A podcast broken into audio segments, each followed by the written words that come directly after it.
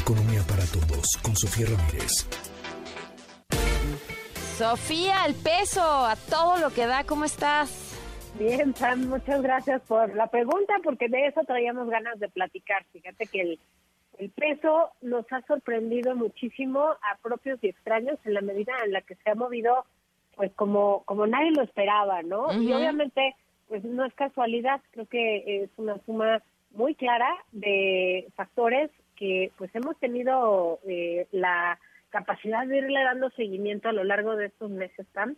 Entre otros, sin duda, creo que el principal, y es una razón muy intuitiva, es están entrando más dólares a nuestra economía. Mm. Así, tal cual. ¿De dónde están entrando, pan? Pues de las remesas. Tenemos unos incrementos durísimos en, en las remesas, ciertamente en la medida en la que el peso eh, gana fuerza, pues obviamente entran menos dólares porque pues el peso es más caro y entonces con los mismos dólares se compran menos pesos, pero pues eh, prácticamente lo que vimos hasta más o menos octubre, que es cuando tuvimos el último pico histórico con más de 5.300 millones de dólares solo en el mes de octubre, eh, en remesas, bueno, pues vimos... O sea, eh, los menos beneficiados, Sofía, de esto son quienes están recibiendo las remesas. Claro, claro, quienes reciben las remesas son quienes están eh, beneficiando menos, pero también fíjate que hay otro elemento muy importante, Pam. La entrada de dólares también es por las exportaciones. Yo sé que suena así como súper lejano y la gente que nos escucha y quiere regresar a su casa después del trabajo este jueves 12 de enero, dicen, ay, a mí me da igual las exportaciones. Pues no, fíjate que eh, Ciudad de México es uno de los estados donde más empresas están registradas, entidades federativas, y por lo tanto pareciera que exportamos mucho. No es que estemos enviando nosotros manufacturas al exterior, pero todas las eh, cadenas de suministro están de una u otra manera, o muchas de las cadenas de suministro están vinculadas a los centros financieros, Ciudad de México es uno de ellos, y por lo tanto es muy probable que el empleo de muchas de las personas que nos están escuchando ahorita están vinculados a las exportaciones.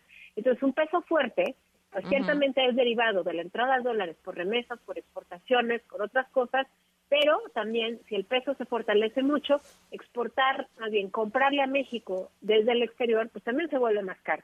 Entonces creo que eso es algo que hay que tener muy claro, no es que sea bueno o malo que el peso sea más fuerte o menos fuerte, Simplemente, bueno, pues como todo, hay consecuencias, causas, y hay consecuencias, y bueno, pues el hecho de que las exportaciones... Pero, pero, sí mejor que esté fuerte que no, ¿no? Siempre. No, bueno, claramente queremos un peso que no esté depreciándose como en los años 80, como en los años 90.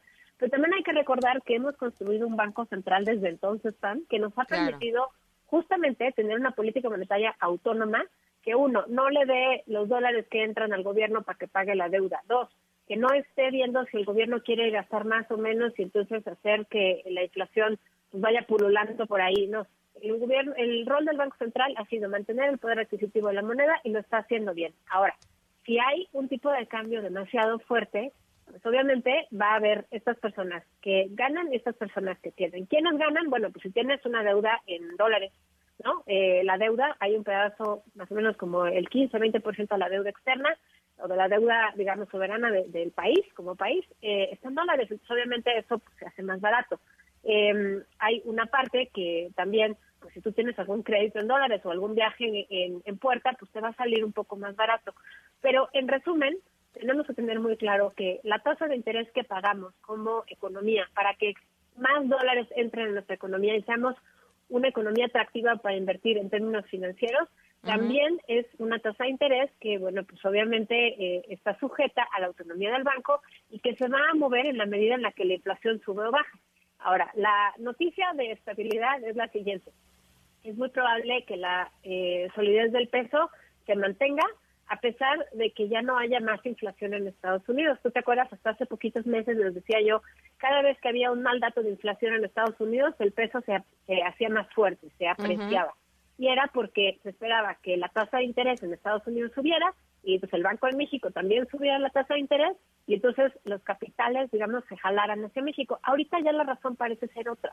Ahorita ya es más bien en Estados Unidos el dato que conocimos hoy de inflación estuvo muy en línea con lo que esperaba el mercado, por debajo de los meses previos y por lo tanto ya no se van a hacer medidas tan estrictas de política monetaria, no tan restrictivas, digamos, y por lo tanto también vemos que ya no va a haber un riesgo de recesión en Estados Unidos tan grande y por lo tanto la economía mexicana va a poder seguir disfrutando pues justamente del crecimiento de la economía norteamericana, que es la que pues alimenta las exportaciones, que te digo que en el en la comparación anual de enero a noviembre del año pasado, pues crecieron casi 20% respecto al mismo periodo del año previo. Entonces creo que eh, parece ser algo que es sorprendente, pero no, se necesitan instituciones fuertes, eh, bancos centrales autónomos y bueno, pues mucha suerte para tener un peso fuerte que bueno, sin duda nos da estabilidad macroeconómica. Sí, claro, y lo celebramos. Muy bien, Sofía. ¿Algo más? Algo más, claro que sí, Pam. Fíjate que el cierre del año pasado, pues se antoja eh, ralentizado un poquito. Habíamos hablado de cómo el tercer trimestre, los datos del tercer trimestre en términos de empleo habían cerrado muy bien y teníamos más empleo formal, pero también teníamos más pobreza laboral, lo cual preocupaba porque pues, quería decir que más empleo formal, aunque es en promedio mejor pagado que el empleo informal, pues finalmente eh, el hecho de que hubiera tanto encarecimiento de los enseres de primera necesidad, es decir, de comida y de pues eh, cosas que necesitamos para lavarnos, ¿no? Jabón y demás, pues obviamente eh, eso hace que el poder adquisitivo de las familias caiga. Entonces, si bien tenemos un peso fuerte, pues tenemos del otro lado eh, menos remesas y tenemos menos capacidad de comprar las mismas cosas con la misma cantidad de dinero.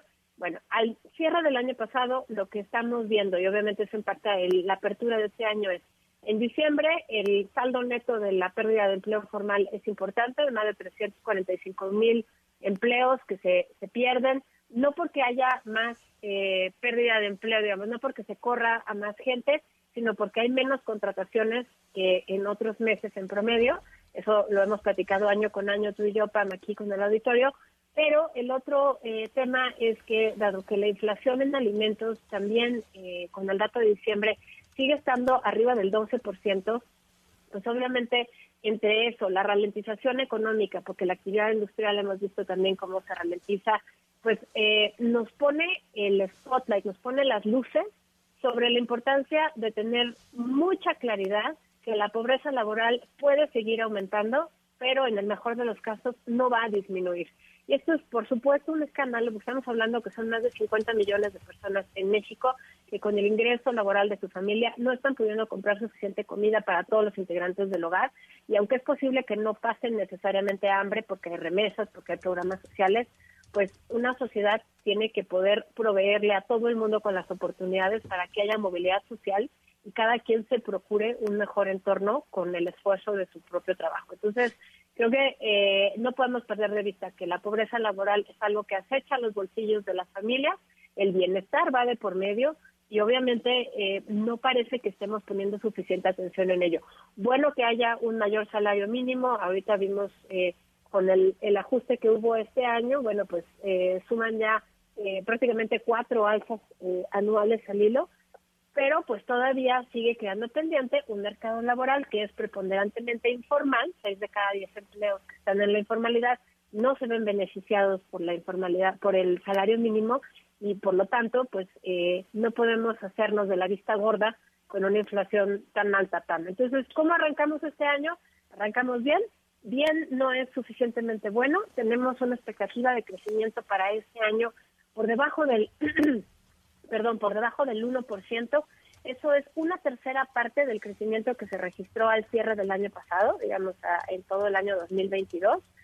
Em, es absolutamente insuficiente, claro, para las finanzas públicas que esperaban que íbamos a crecer este año al 3%, pero bueno, el hecho de que no se augure una recesión en Estados Unidos, como hablábamos al principio de la intervención, pues habla de que la actividad económica si todo sigue como hasta ahorita, si no tenemos algún otro choque externo como guerra, pandemia o similar, pues es probable que eh, sigamos avanzando, tal vez no a un ritmo del 3%, pero por lo menos seguir creciendo al 1%, que es más o menos lo que va a crecer también Estados Unidos. La inflación, sin embargo, pues no va a ceder demasiado. Acuérdate que el, rango, digamos, de inflación aceptable que, que tiene Banco de México es de 3% más menos un punto, o sea, de 4% digamos como tope superior y el próximo, digo, este año se espera que cerremos con una inflación por arriba del 5%. Entonces, eh, muy cautos todavía para ver qué va a pasar con la política monetaria en México.